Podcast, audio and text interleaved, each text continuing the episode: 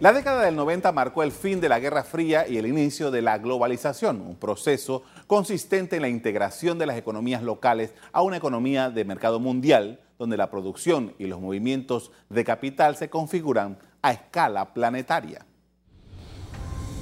Por aquellos años, las potencias capitalistas y los organismos financieros instaron a los países a borrar las barreras arancelarias, a abandonar el modelo de industrialización por sustitución de importaciones, a facilitar la importación y exportación y, en resumen, a abrir sus mercados locales a la libre oferta y demanda.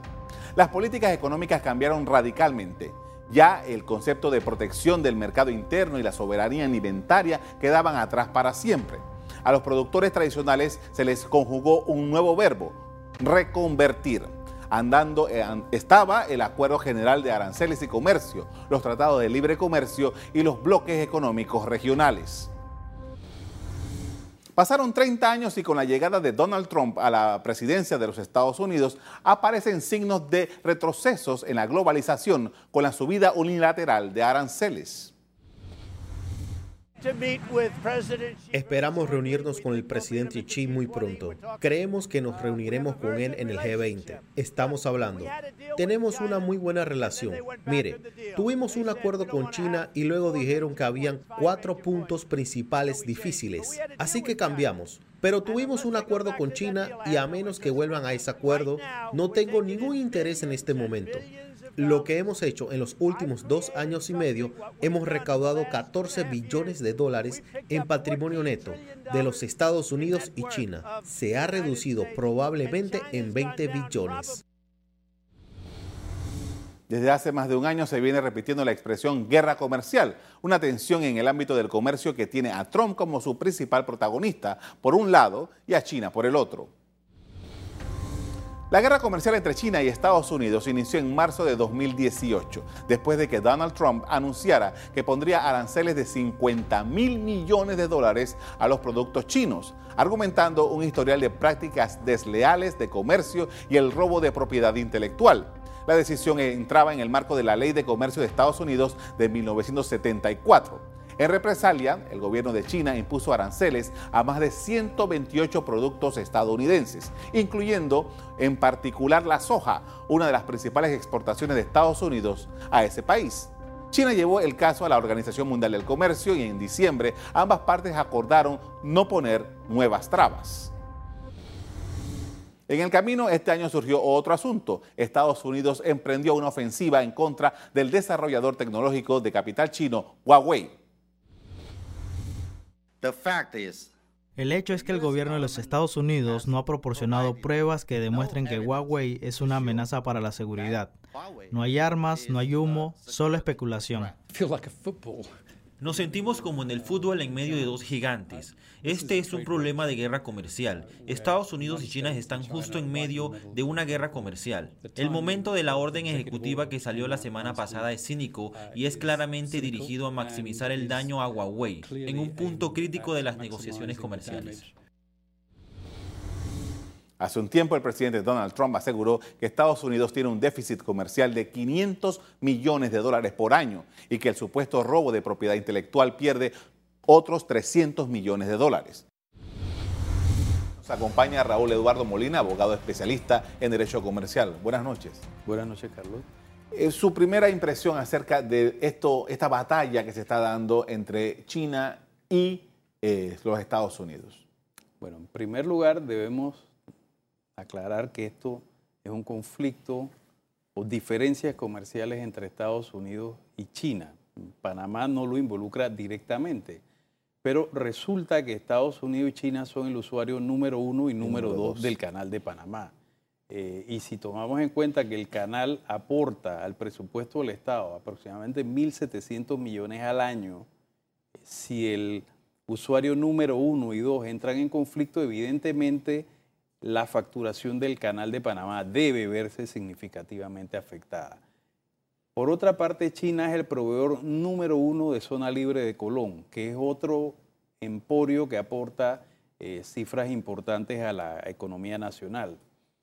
Y eh, desde la firma de relaciones diplomáticas entre Panamá y China, China ha venido aumentando el porcentaje de inversión eh, que mantiene la República de Panamá. Entonces, si bien no es un tema que toca directamente a Panamá, eh, eh, hay un refrán chino que dice que cuando dos tigres se pelean, lo más sabio para los monos es subirse a una rama y esperar que la pelea termine. Bueno, Panamá debe actuar de esa manera.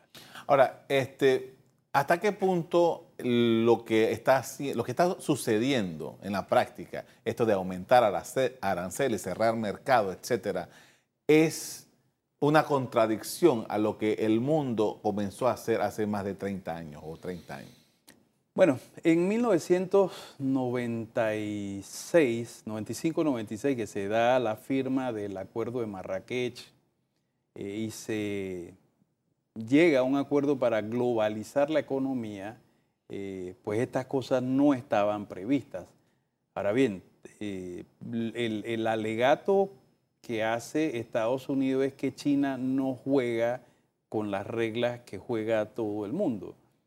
Y si bien no voy a tomar parte en este sentido, pues eh, las principales quejas americanas van por la parte que China eh, manipula artificialmente la tasa de cambio de su moneda, el yen o renminbi, y que eso eh, potencia lo barato de las exportaciones chinas. Por otra parte, Estados Unidos también acusa a China de que impone ciertos obstáculos a las importaciones y que además China roba propiedad intelectual de, Occidente, especialmente de Estados Unidos. Y uno de los ejemplos que ha usado Estados Unidos es que el vehículo militar, el Homer, el famoso Homer que vimos aquí durante la invasión, sin que Estados Unidos o las empresas americanas que lo fabrica y lo diseñó le haya vendido las patentes o, suscrito un contrato que le permita a China usar las patentes, bueno, un vehículo exactamente igual es el que usa el ejército o las Fuerzas Armadas chinas. Entonces, hay, hay un tema que, que, aparte de este conflicto comercial, hay un tema de, eh, de eh, derecho de marca, de uso indebido de patentes, robo de propiedad intelectual y probablemente haya algo de un, conflicto eh, militar, no como una, un choque per se, sino eh, eh, que Estados Unidos percibe como un peligro el expansionismo china en, en Asia. Y prueba de esto es que Vietnam, que sostuvo un conflicto militar sangriento durante más de 10 años con Estados Unidos, eh, luego de establecer relaciones diplomáticas con Estados Unidos hace varios años, acaba de suscribir un contrato o un acuerdo que le permite a Estados Unidos usar una base naval en Vietnam, que era exactamente la misma base que tenían en la época de la guerra de Vietnam. hay, otros componentes más allá del tema estrictamente comercial. Yo creo que hay un importante componente geopolítico que ni siquiera Estados Unidos ni tampoco China lo quieren eh, mencionar directamente para tratar de no afectar las negociaciones que están llevando a cabo. Ahora, estamos hablando de dos potencias mundiales. La economía una y dos del mundo. Exacto. Esto es como una pelea de elefantes. ¿Cómo el mundo se debe mover ante una situación tan tensa como esta, que puede empezar de esa manera eh, por, por diferencias comerciales, pero que como usted acaba de acotar, una situación que eventualmente también podría llevar a, situaciones eh, militares. Bueno, esperemos que no lleguen a situaciones militares porque a ninguno de los dos le conviene. Eh, y yo creo que aquí el tema se va a resolver mediante negociaciones porque al final del camino ninguna de las dos economías eh, ganan con un conflicto comercial abierto. Estados Unidos es el principal receptor de las exportaciones chinas o uno de los principales el presidente Trump el año pasado redujo eh, sustancialmente los impuestos, pero ese dinero extra en el bolsillo de los contribuyentes que representaba esta rebaja de impuestos se ve mermado por la subida de aranceles a las exportaciones que hace China a Estados Unidos de bienes de consumo. Entonces, ya empieza a sentirse un malestar en la ciudadanía americana porque el, el dinero extra que le entró en el bolsillo por esa rebaja impositiva eh, está saliendo ahora producto de los altos aranceles punitivos impuestos por la administración Trump. Por el lado de China, eh, en alguna medida tiene que tratar de llegar a una solución de esto porque el principal mercado de exportaciones de China es Estados Unidos, que es la potencia económica número uno del mundo. Entonces, eh, el sentido común indica que están obligados a entenderse, pero por ahí alguien dice que es el menos común de los sentidos. Esperemos que prevalezca el sentido común. por ejemplo, a mí me llamó la atención, por ejemplo, imágenes, ¿no? la semana pasada Trump va eh, visita a la reina Isabel, se reúne y enseguida Xi Jinping también va y visita a Vladimir, Putin. a Vladimir Putin. Ahí hay un mensaje, ahí hay un mensaje. Eh, Trump dice en, Londres, estoy, estoy esperando que ustedes salgan de, con Brexit para hacer el mejor acuerdo, el fenomenal acuerdo entre Estados Unidos y la Gran Bretaña. Y la Gran Bretaña y Xi Jinping y Putin dicen, vamos a acercarnos aún más. ¿Se está polarizando esto hasta el punto? Mire, la Unión, Soviética, no, Rusia, eh, es importante militarmente, pero no económicamente. Eh, Italia y España son economías más grandes que Rusia. La importancia de Rusia en el contexto mundial es militar y, geopolítica, pero no es económica.